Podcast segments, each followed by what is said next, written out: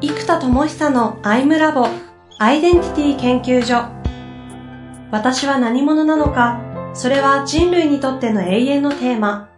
15年の歳月をかけ開発された統合された究極の私と出会える技術アイミング。不確実性の時代を生きる次世代リーダーのためにアイデンティティの本質について語り尽くします。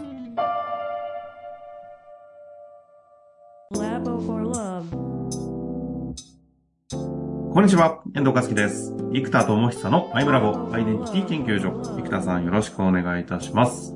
はい、よろしくお願いします。さあ、ということで今月も行きたいと思いますが、生田さん最近はどんな動きか。はい。えー、教えていただけますか。えー、やっとあの、前回ちょっと話してた X ロイドキャンプという、まあ、3ヶ月で AI コーチを作ってしまおうというプログラムをリリースして、もう何件かえー、参加者が増えてきているので、まあ、ここにフォーカスしてますと。で、それと同時に、えー、っと、X ロイドスタジオっていう仕組みを作っていて、はいはい。AI コーチをノーコードで作れる仕組みですね。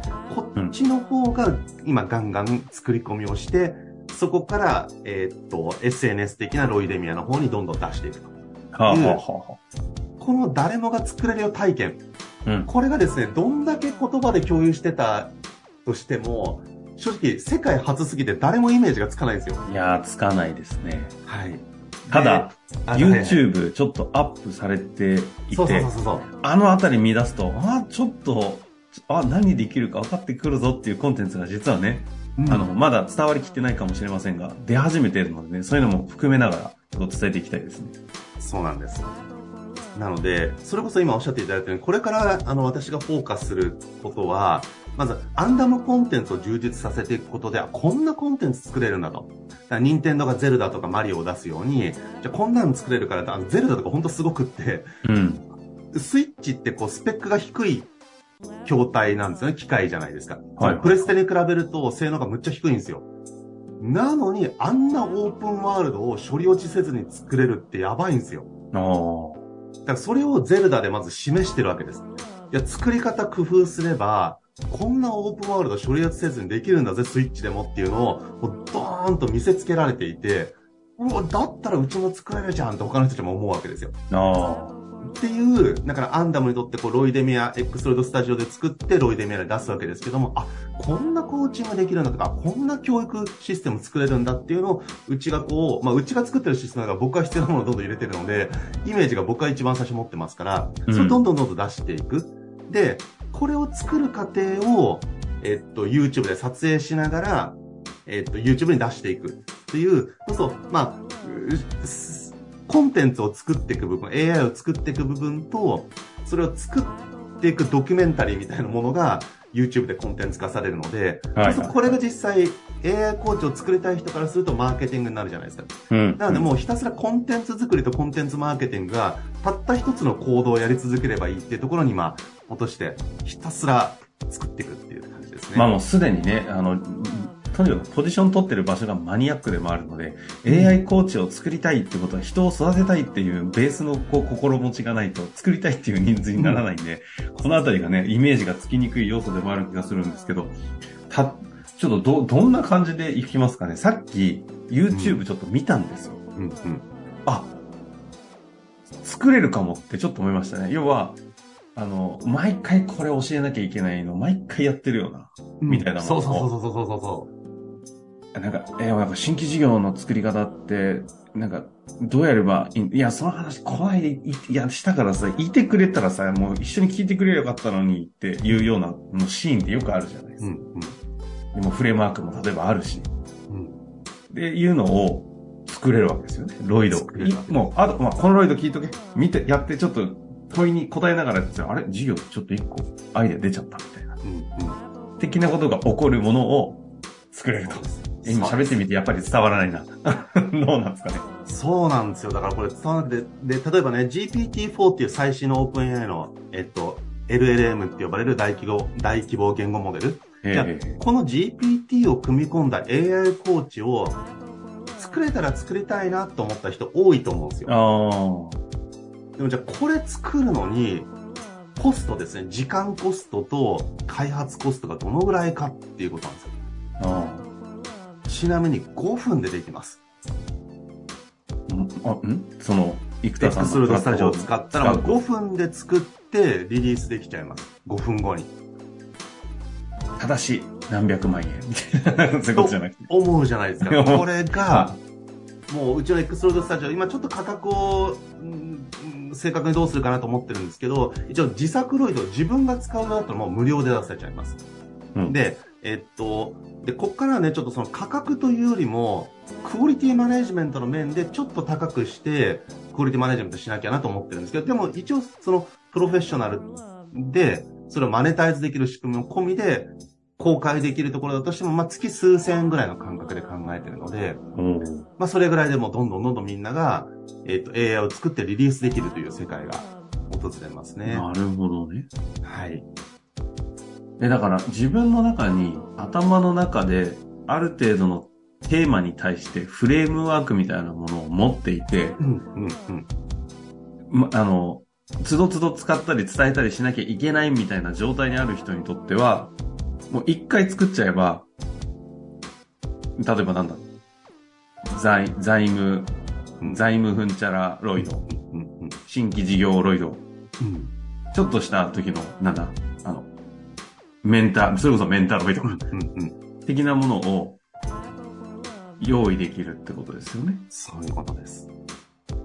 ああ、だから今までだとあれか、例えば、ワードだったり、エクセルだったり的なものに問いが書いてあって、四角が書いてあって、お前ちょっとこれに答えて、ワークシート埋めてこいって言われてテンション下がるっていう状態から、メンターロイド君が問いかけをしてくれながら。そうです。うんで、この辺で実は圧倒的に人間の集中力とか、やりやすさに影響するのが、問いが音声で喋ってくれるかそうじゃないかの違いがでかいんですよ。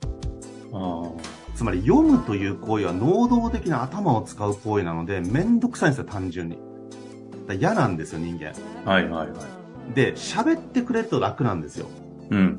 だからコーチングも誰かが言ってくれて答えるのができるんですよ。で、今度じゃあ動画とかは喋ってくれるので受動的に学習できるので非常に楽なんですけど、うんうん、今度受動的がゆえに分かったつもりになっちゃうんですよ。なるね。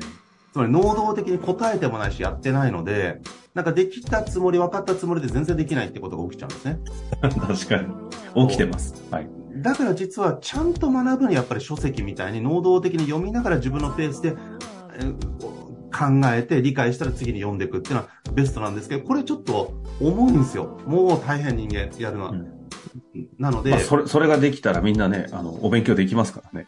そうなんです。だからこの問いかけとか解説は受動的に喋ってくれます。図解も出てきます。はい。で、こちらが考えて答えるところを能動的に答えていきます。うんっ。ていうのをマイクロにくるくるくるくる回せるっていうのがこのシシステムなので、もう圧倒的な学習効果になりますね。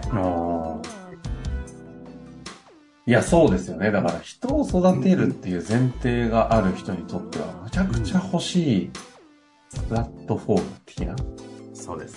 感じなのかな？で、かつこれが実は、教育とか育てる目的でもちろん作ってるんですよ。うん。で、作ってるんですけど、ビジネスとして実は売れやすいところって ROI が高いところなんですよ。つまり、短期的な投資対効果が高ければ高いほど広がりやすいんですよね。うん。だから研修業界でも、なんかもう、マーケティング講座って1日に30枚しても結構売れるんですよ。はいはいはい。それこそありますもんね。そうです。キャッチコピー1個変えたら、もしかしたら、もうウェブ広告の効果がバーンと跳ね上がるかもしれないってなると、行くじゃないですか。でもじゃあ、アイデンティティとかね、僕がやってる。じゃあ、マインドとか、いや、大事なんだけど、明日成果出ないじゃないですか。っうん。てなると、ちょっと、うーん、まあ大事だけど後回しにしようかなってやっぱなっちゃうし、そう、だから実はやっぱりこの、えっと、やっぱりすべてのビジネスが販売っていうところが大変なんですよ。で、今ってじゃあ世の中の販売ってどういうふうにシフトしていってるかっていうと、えっと、まあ、リード獲得からナーチャリングですよ。これ実は顧客教育のことなんですよ。うんうん。で、ナーチャリングからインサイドセールス。インサイドサールスセールスもプチコーチングなんですよ、いわば。確かに。ということは、実は今、マーケティングという概念が説得から教育っていう分野に変わってきてるんですね。うん。であるならば、実は、このメンタロイドを皆さんが自由に作ったら、それが結局ね、深いコンテンツをやってる方が売れづらい理由って、相手が落とし込んで理解して初めてニーズに気づいてもらえるようなものだからなんですよ。だからそもそも気づいてる人は、逆にある程度やってるんで、学ばなくていい人が多くって、うん。そうすると、学んでほしい本当に必要な人ほど、必要性が分かられてないので、売れないんですよ。なるほど。だから必要な人が必要性に気づかない、必要性に気づいてる人は自分でできてるからあんまり必要ない。うん。から本質コンテンツって売れないんですよ。うん。だからもうちょっと表層的に分かりやすく、手っ取り早く稼げるみたいな風にした方が売れやすいんですよ、やっぱり。だから実は本質をやってる人たちが埋もれるんですよ、だから社会では。なるほど。なるほど。でもこの人たちのものがちゃんと売れるようになるためには、問答によって、本当に大事なことなんですか？どんどん掘り下げた結果、じゃああり方ですとかエネルギーですとか、自分の人生のパーパスですみたいなことに気づいたら、じゃあそのパーパスを作る3ヶ月の講座ありますよってやると、その方々の広がるんですよ。なので、この流れを、その、講座とかワンオンワン体験になるとすぐにまたこれ何千円何万円ってなっちゃうので、そうではなくって AI だったら、あの、ピッコロみたいな仕組みにしてるので、まあ、1話あたり数十円とか、もしくは1日待てば無料で見れますよみたいな仕組みになってるんで、ここでひたすらひたすらやってもらうと、ステップメールのようになってるじゃないですか。うん。うで、ん。かつマネタイズもスムーズにできちゃうわけですよ。で、そこで完結してもいいし、で、20話まで行った後に、じゃあ、これを本当にやりたい方は、人とのセッションどうですかつって LP に飛ばして問い合わせとかをすればいいんですよ。でそうすると、この獲得から対話、えーそして個別化された対話ですね。これができないんですよ。今までは。結局 LINE アットとかでやったとしても、個別まあまあ化できないじゃないですか。そうですね。確かに。全体に投げなきゃいけない。で、これはちゃんと相手に個別化されたコミュニケーションをしっかり取ってくれる。だからもう人間の営業マンじゃなきゃできなかったわけですよ、これが。なるほど。そこまでできてからなので、で、さらに講座があったら講座のアシスタントとかサポーターとして AI を作っておくんですよ。なんで、実は商品そのものもグレードアップするし、うん。商品が売れるための入り口のナーチャリングの部分とインサイドセールスの部分も、これができてしまう。なるほどね。そうか。じゃあ、マーケティングのナーチャリング要素、まあ、セールスのか、の部分を、実は、ロイド君が、本場、本丸サービスのためのうん。機能として代管してくれる。だ今、さいちょっと以前とかで言う、なんだ、メルマガだ、とうとう、とうとうのものを、メンタロイドが実は、やるんですね。その通りです。あ なるほど。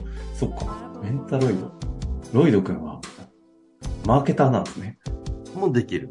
あっていうのは、そのマーケティングがナーチャリングとか教育寄りになってきたからなんです確かにそうですね。だから今ってこうナーチャリングしてからウェビナーに来てもらってセールスするっていうのが鉄板なんですよ。